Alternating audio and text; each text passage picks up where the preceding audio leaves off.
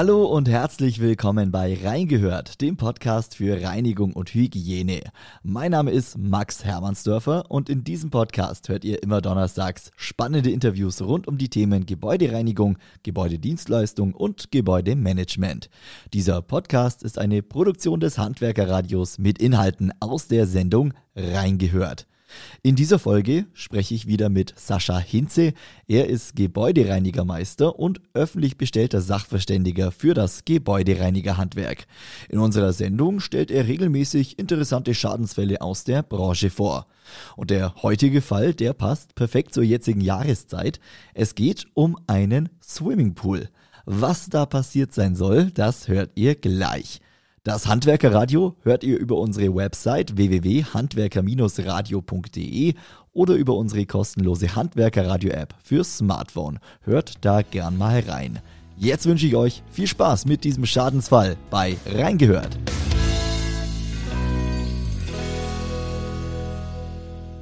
Hallo Sascha. Hallo Max, schön, dass ich wieder bei dir sein darf. Sascha, passend zur Jahreszeit, es wird so langsam Sommer bei uns hier in Deutschland. Du hast einen Fall mitgebracht, äh, der passt da ganz gut mit dazu. Äh, es ging zum einen um die Reinigung einer Terrasse. Da gab es aber dann noch einen weiteren Schaden in Anführungszeichen an dem Pool. Also es wird sommerlich äh, in dieser Folge. Sascha, worum ging es genau?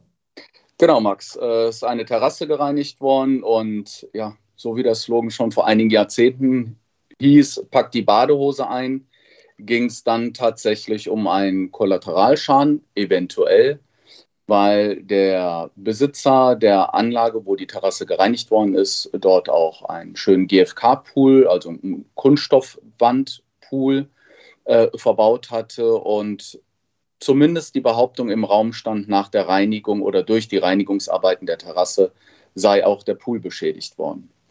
Wie wurde diese Terrasse denn gereinigt? Also war das alles so fachgemäß oder äh, wie war da die Reinigung? Also der Dienstleister hat sich da schon im Vorfeld wirklich schöne Gedanken gemacht gehabt und hat im Gegensatz zu dem, was im Konsumerbereich häufig und gerne gemacht wird, nämlich mit einem Hochdruckreiniger zu reinigen, hat er seine Einscheibenmaschinen eingesetzt. Äh, wenn, wenn das Material das hergibt, äh, ist das mit Sicherheit auch die Leitungslösung. Ähm, ich unterspüle die Steine und Platten nicht, ich spüle keine Fugen aus und auch das Umfeld wird viel weniger in Mitleidenschaft gezogen. Mhm. Und in dem vorliegenden Fall hat der Dienstleister, der die Arbeiten ausgeführt hat, das auch entsprechend durchgeführt und wollte allerdings dem Kunden noch was Gutes tun und hat gesagt, Mensch, wir tragen dir eine Wischpflege auf. Jetzt ist die Wischpflege für den Außenbereich nicht unbedingt die Leitungslösung, um es mal ganz salopp zu formulieren. Also die Wischpflege soll im Innenbereich vornehmlich auf elastischen Bodenbelegen genutzt werden, mhm. um ja eine gewisse Schutzschicht zu bilden. Die Wischpflegen haben in der Regel dann auch Komponenten, die keine Schichten bilden sollen. Das heißt, mit der nächsten Reinigung werden die alten Komponenten aufgenommen. Entsprechend kann man schon im, im Vorfeld sagen, mit dem ersten großen Regenguss werden die Wischpflegekomponenten im Außenbereich natürlich sofort ausgespült. Also okay. der Effekt verpufft. Ja.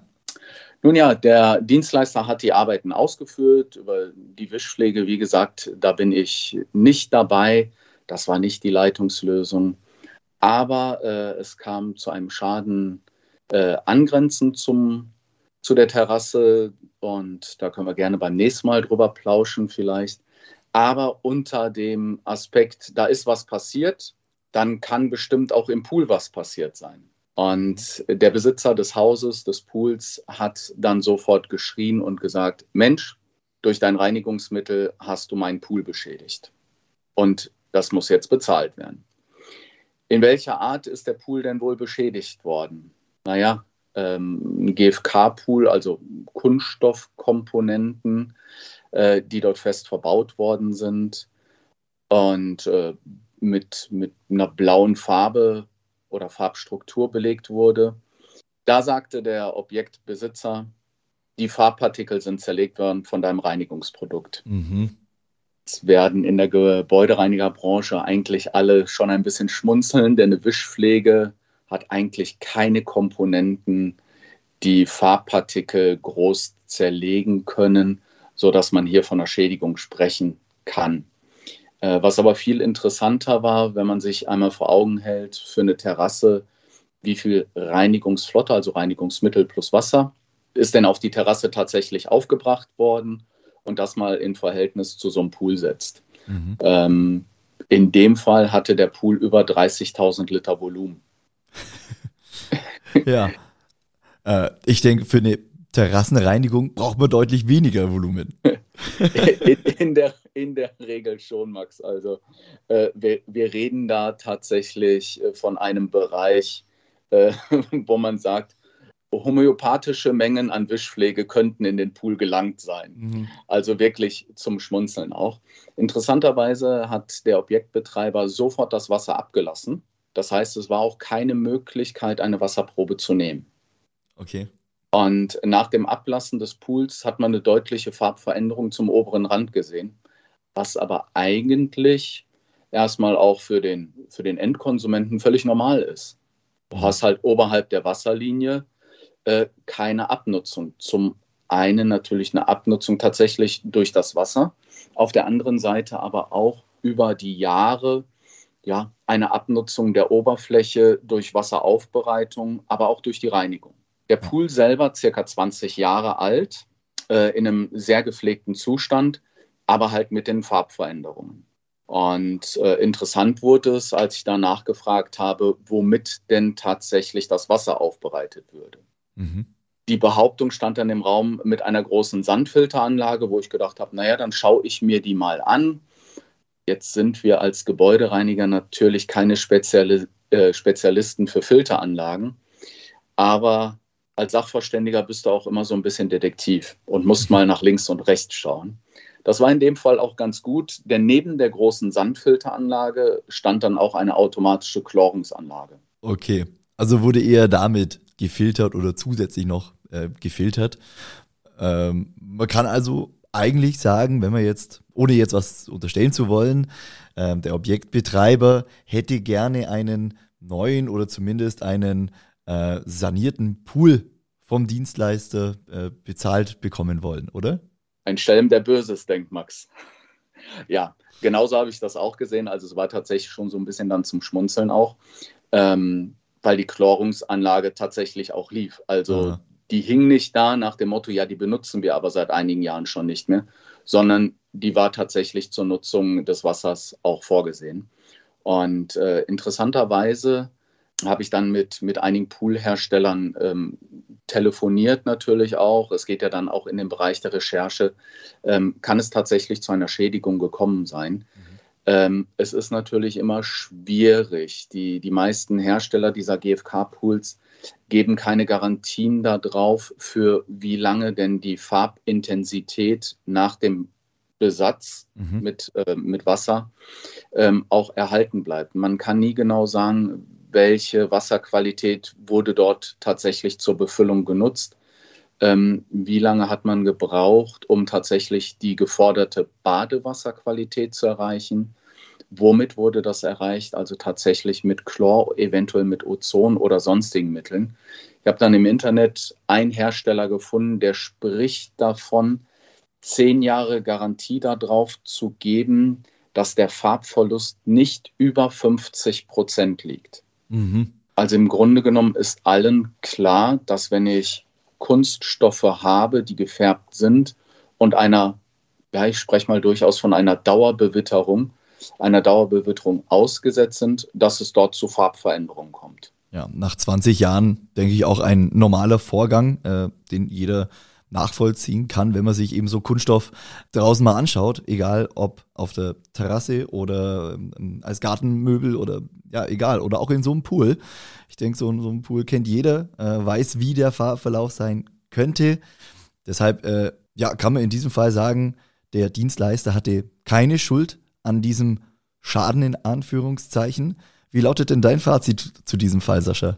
Also Fazit vielleicht zwei Punkte, Max. Einmal äh, war für mich auch sehr spannend, nochmal äh, darzulegen, dass die Betrachtung des Pools bei üblicher Nutzung erfolgen muss. Äh, wir kennen das in der Gebäudereinigung schon aus der Glasreinigung, also nicht äh, bei voller Sonneneinstrahlung einmal direkt äh, mit der Nase davor auf dem Boden liegend schauen, ob das Glas richtig gereinigt ist. Beim Pool ist es ähnlich und da ist die übliche Nutzung bei vollem Besatz, also mit Wasser gefüllt. Äh, zweites Fazit, äh, der Dienstleister hat es hier sehr gut gemacht. Ähm, der hat seiner Versicherung einen eventuellen Schaden gemeldet und hat gesagt, wir sind es nicht gewesen, wir hätten gern einen Gutachter dazu. Und äh, wie sieht es denn aus, liebe Versicherung? Und die Versicherung hat gesagt, Mensch, wir wollen diesen Schaden nicht bezahlen.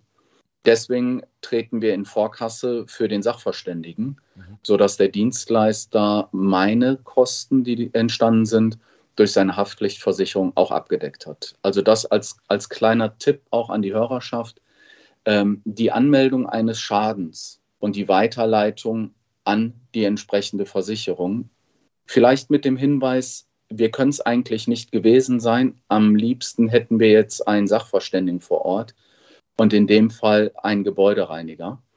Ähm, dann lässt sich die eine oder andere Versicherung entsprechend darauf ein, weil man durchaus sagt, wir sehen das ein und möchten diesen Schaden auch entsprechend ablehnen. Also an die Kollegen, einfach mal dann entsprechend bei der Versicherung nachfragen, äh, wie mit dem Schaden umgegangen werden soll. Alles klar, Sascha. Dann vielen lieben Dank für diesen Schadensfall, für diesen Tipp zum Abschluss an die Kollegen aus der Gebäudereinigungsbranche. Dir alles Gute und viele Grüße. Dir auch alles Gute, Max, und nicht vergessen, dich einzucremen. Danke dir. Ciao. Tschüss.